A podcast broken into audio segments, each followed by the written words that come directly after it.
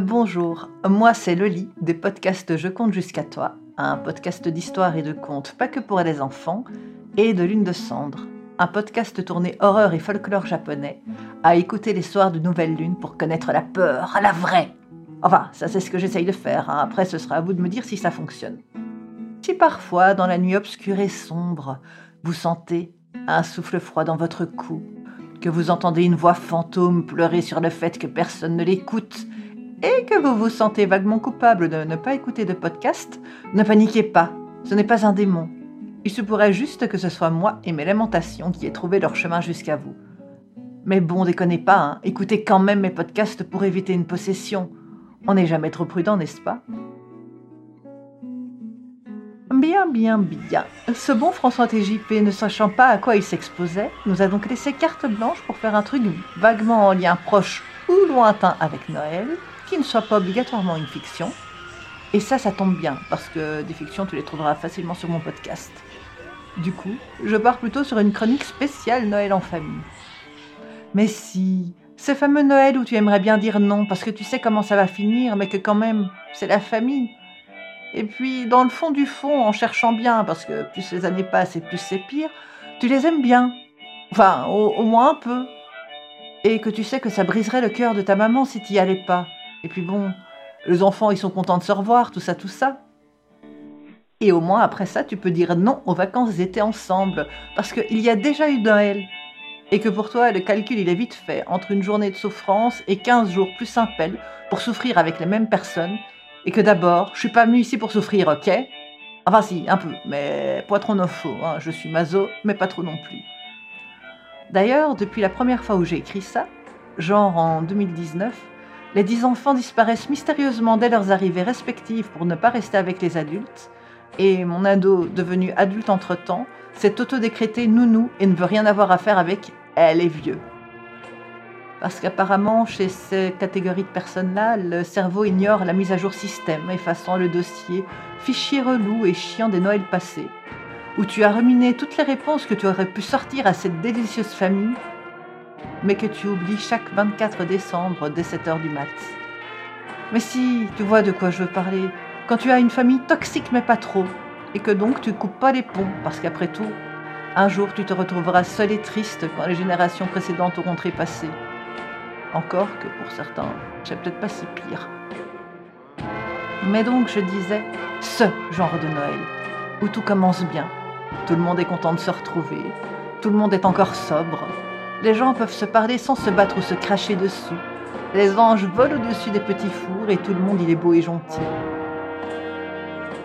D'autant que vu que le foie gras n'est pas encore là, va, euh, si jamais la gueulante de cousine Germaine, vegan ultra convaincue, ayant proposé à l'oncle Freddy, chasseur de son état, euh, des choses imagées, mettant en scène son arme, son fondement et une arde de sanglier sauvage, n'avait pas fait convenir que le foie gras cette année, c'était peut-être pas une bonne idée. Moi perso, je tenterais quand même bien un truc pour m'esquiver, genre vas-y, file-moi une huître pour voir. Avec un peu de chance, je fais une allergie, un choc alimentaire, je meurs sur place, et ça vaudra bien mieux que la suite. Bref, dans cette zone neutre, cette DMZ, zone démilitarisée, on se renseigne sur les études des ados, jeunes adultes, comment va la famille des couples formés depuis les dernières fois, on rit même parfois.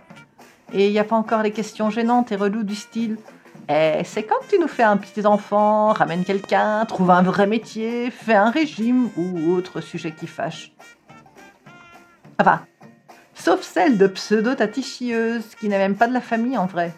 Probablement juste une voisine relou qui a raté sa vie, ne veut pas se l'avouer et s'est fait comme promesse intérieure qu'à chaque fois qu'elle ouvrira la bouche, ce sera pour dire quelque chose de méchant ou encore mieux, méchant et blessant et dont le sel de la vie est de compter tes larmes.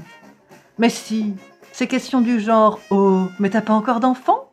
Alors que tu es en PMA depuis trois ans. Ou qui va tâter ton ventre en faisant T'as pas un peu grossi? Alors que tu as passé toute ton adolescence avec des troubles alimentaires.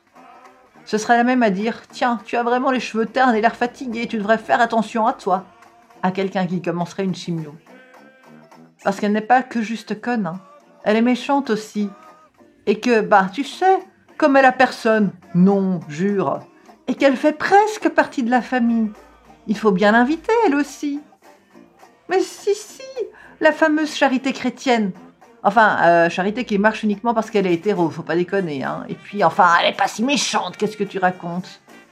Bah ouais, parce que peut-être avec toi, elle est gentille et qu'elle attend que tu ne sois plus là pour faire ses réflexions. Puis, on ouvre les bouteilles et l'alcool commence à couler. Généralement, tonton relou, qui peut aussi être l'oncle Freddy, parce que parfois, souvent même, les gens cumulent. Tonton relou, donc, qu'il avait plus ou moins fermé jusqu'à ce moment-là, en se contentant de mater ouvertement toute personne ayant des courbes, va commencer à l'ouvrir par petites touches, commentant la prise de sein ou de poids de l'ado, le dernier nez toujours accroché au sein, et que quand même tu pourrais boire un peu, ce serait bon pour lui. Et puis, mes compliments à la cuisinière pour les petits fours, hein. tout en entretenant savamment sa cirrhose. Enfin, avec lui, on sait comment ça se passe. Au fur et à mesure de la soirée, ses prises de parole seront de plus en plus misogynes, grossophobes, réac et homophobes. Si t'as vraiment pas de chance, il sera encore intelligible sur les hot takes qu'il pense rigolotes sur les personnes trans. Heureusement, grâce aux effets de l'alcool, sa diction et son élocution laisseront de plus en plus à désirer, nous préservant de sa diatribe nauséabonde. Oui, enfin ça c'était avant. Parce que s'il y a un truc que tu as appris avec le temps, c'est qu'en le vexant une bonne fois pour toutes avant qu'il ne commence, eh ben ça permet de lui faire fermer sa grande gueule, à base de ouais mais on peut plus rien dire, c'était pas comme ça avant quand les bonnes femmes se la fermaient en cuisine. Et de fournir un silence de qualité, moyennant quelques grumble grumble dans sa compagnie. Ouais, peut-être aussi parce qu'en vieillissant, on a un peu marre de se faire marcher sur les pieds et de voir la jeunesse dénigrée. Du coup, bah, on assainit. Et alors que les différents plats se succéderont, les réflexions personnelles des Jean-Michel Je sais tout et des Micheline Science Infuse feront de même connaissant vos vies mieux que vous-même et le monde en général, doctement vous énumérant ce qu'il faut faire pour réussir vos vies, enfin, d'après eux, leurs critères et le carcan que la société aimerait vous voir endosser. Alors que, soyons clairs, quand on regarde leur vie, c'est pas ultra réussi en fait. Ils carburent aux calmants et aux antidépresseurs, se demandent ce que sont leurs envies devenues. Un bel exemple de faisais ce que je dis parce que je fais avec au moment du découpage de la bûche de toute façon trop grasse, trop sucrée et trop salée après la débauche alimentaire, le paroxysme des disputes et de la mauvaise foi, les vérités cachées que l'alcool a déliées. Sur quand même. Regarde comment tous les autres ont réussi sauf toi. Ah, alors que toi en fait tu vis ta meilleure vie entourée de gens qui t'aiment.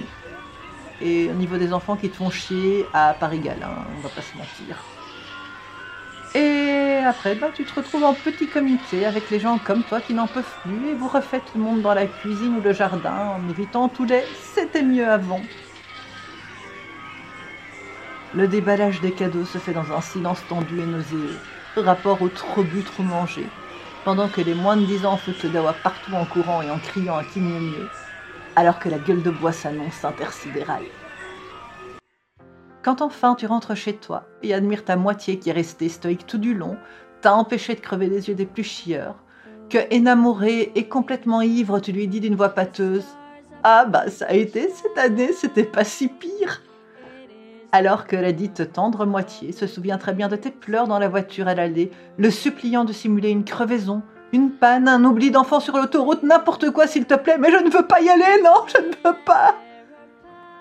Enfin bref, sachez-le, vous n'êtes jamais obligé d'aller dans une famille toxique pour les fêtes. Mais si jamais il y a une ou deux personnes qui en valent le coup, faites un putsch et organisez la contre-soirée là où les chieurs ne vont jamais. À la cuisine!